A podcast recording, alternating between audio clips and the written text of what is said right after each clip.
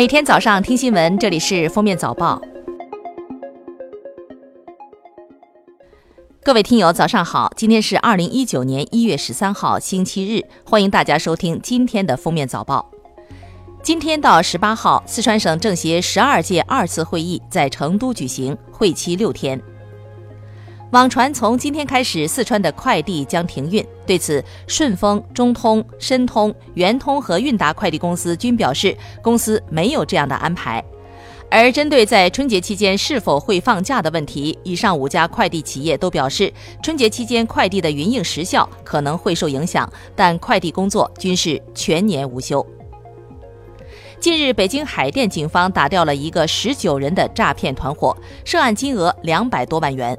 该团伙电话联系家有藏品的老年人，故意夸大藏品价值，称一张旧粮票可以拍出七八万元，但是需要交几千到几万元的标底费，不少老年人被骗。反向春运是指年轻人将老家的父母和孩子接来自己工作的城市过年，节后再返乡。近两年，既省钱又尽孝的返向团圆越来越多。据订票网站消息，今年返向春节现象凸显北京、上海、广州、深圳、杭州、南京、天津、青岛、宁波、厦门是十大热门目的地。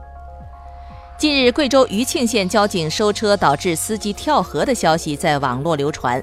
公安局通报称，实为一女子跳河溺水。两名警务人员下河救起跳河女子，溺水女子身体已无大碍，造谣者潘某某已被行政拘留。二零一七年六月十二号，熊猫宝宝香香在日本东京上野动物园出生。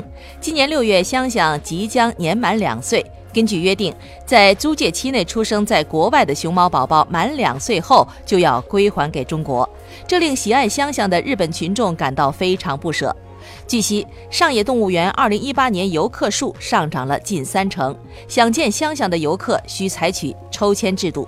日本群众希望香香的归还日期能够延长一年，政府正在考虑和中方商量延期。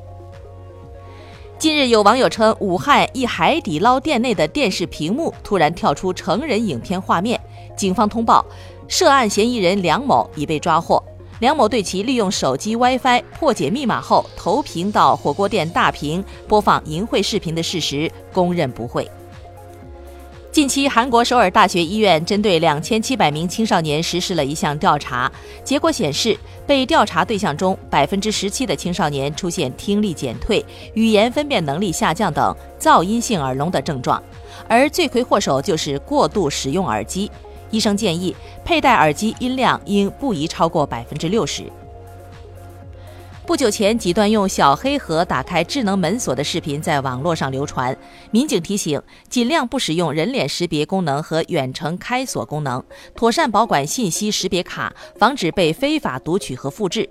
留意门锁的指纹识别模块是否存在残留异物或物理损坏，若发现异常，应立即停止使用指纹识别功能，联系生产企业解决。一月七号，新疆乌鲁木齐的一名女子在处理交通违章的时候，系统多次显示处理不成功，最后检查发现是因为她本人的照片和身份证系统的照片对比失败，导致违章一直没有办法处理。最开始，民警以为他是拿着别人的证件在处理违章，后来经过询问后才发现，原来该女子最近做过整形手术。民警提醒，整容过后一定要到辖区派出所更换身份证和驾驶证照片。生病的时候能吃药不打针，能打针不输液，是世界卫生组织用药的原则。截至目前，安徽、浙江、江苏、广西、深圳等多个省区市控制或取消了医院门诊输液治疗。近期，吉林省十多家医院也宣布取消了成人普通门诊输液。近日，武汉警方捣毁这样一个涉黄的平台，短短一个月，该平台注册会员达到二十万，上线不到四个月就非法获利六百零二万。主犯胡某认识许多酒吧从业人员。看直播平台兴起，就产生了找 KTV 陪酒女开色情直播敛财的想法。目前，胡某被判处十一年有期徒刑。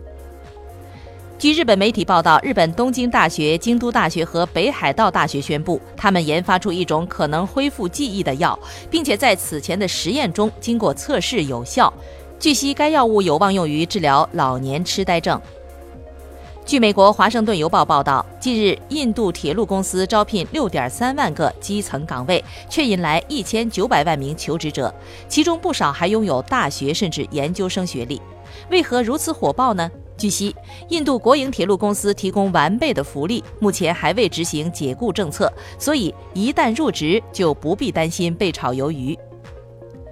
当地时间一月九号晚，韩国一名六十四岁的出租车司机在首尔自焚，以此抗议拼车软件。这是韩国一个月内发生的第二起类似的自焚事件。感谢收听今天的封面早报，明天再见。